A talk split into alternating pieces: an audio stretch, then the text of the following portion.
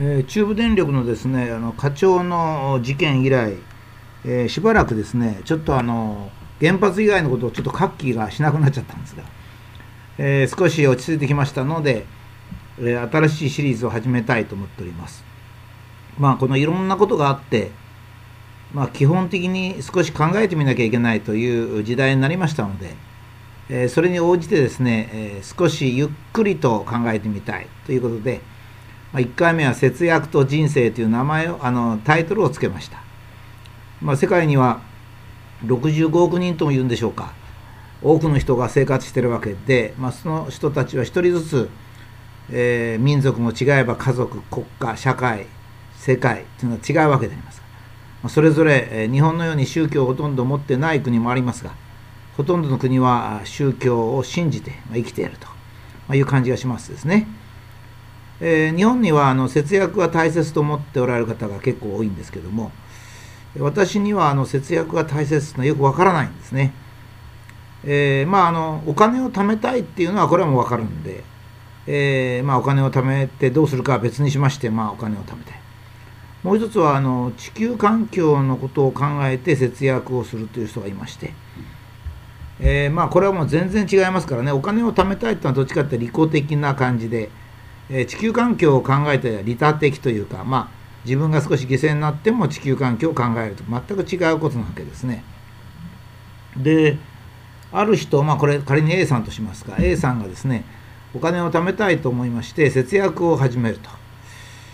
えー、昔ならま銀行が発達してなかったのでとりあえず節約して貯まったお金はタンスに預金すると、まあ、いうこともあるんですが今ではほとんどの人が銀行に預けているわけですね。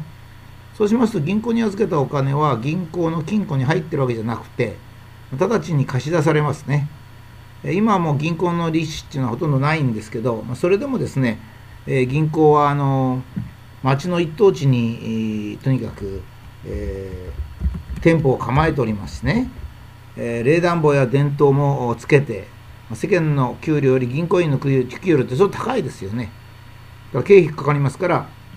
預金されたお金を運用しないととてもやっていけないわけですね。で、えー、預金されたお金をすぐ貸し出します。で、貸し出すということはどういうことかって言いますと、まあ、自分はそのお金を使わないんですけども、そのお金を必要とする人に回してそこは使うということですね。仮に1年ほど銀行に今100万なら100万という金を預けて、えー、それを銀行から1年経って自動車を買ったとしますと、A さんが銀行に預けないで、えー、自動車を買うのと銀行に預けてから自動車を買うんでは100万円なら100万円2度使われますね。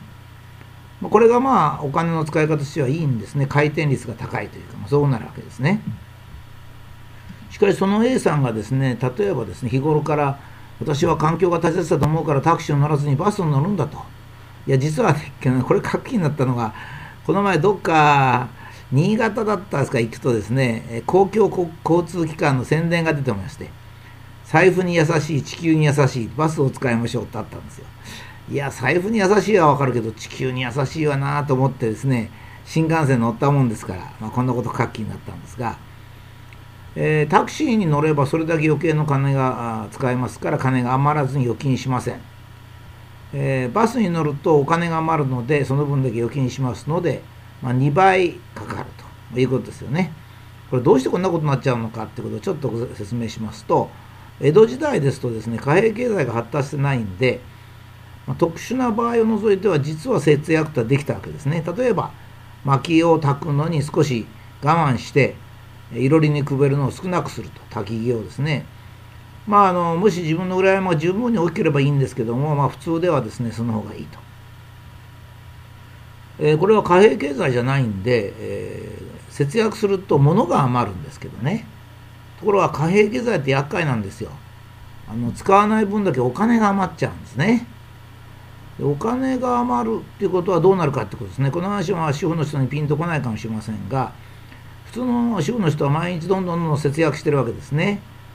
この節約するった貨幣経済の下では無駄を少なくして多くのものを買うということを意味してるわけですね。えつまり個人が節約すると消費が増えるってことになるわけです。これはまあ経済学ではまあ合成の誤謬つってですねまあ難しい言葉あるんですが、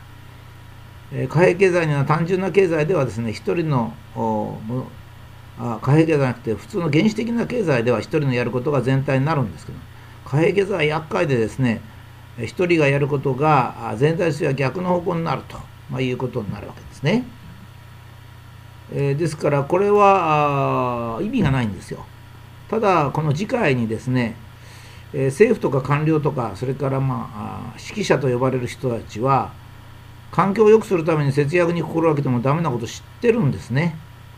知ってるのになぜそういうかというこの謎解きをですね、えー、やろうと、まあ、それから私たちの人生は質素な生活とあり得るのかと、まあ、これについてもですね根本的に考えてみたいと思うんですね。えー、私は実は正直であるとか誠実であるっていうのを非常に大切にするんですよ。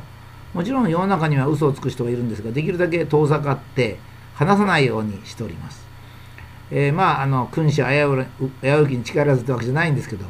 まあ嘘をつく人と一緒に生活しててろくなことないんですね第一疲れちゃうっていう感じがあってですねそういう点ではですねものすごく言いにくいんですが環境のために節約してますっていう人はねそろそろ言うのやめた方がいいんじゃないかと思うんですね。ま、最初の頃は、まあ、貨幣経済のこういう癖を知らずに、まあ、あの善意でですね節約してるというふうに言うのはいいですけどももうここまで環境の問題が話題に乗って20年経ちましてですね貨幣経済の下では節約しても消費を抑制することできない。むしろ消費を促進するんだと。しかしそれを分かってて政府とか官僚の人たちが官僚を良くするために節約を呼びかけたりまたバス会社がですね公共のバス会社ですよ。公共のバス会社も知っているのに、えー、バスに乗ると地球に優しいという言い方をすると。これ一体どういうことなのかっていうのをまあ次回考えてみたい。そしてさらにそれを踏まえてですね私たちの人生にもし節約がなければ一体私たちはどういう人生を送るべきなんだろうかとまあ、いうことをゆっくり考えてみたいと、まあ、そういうふうに思います。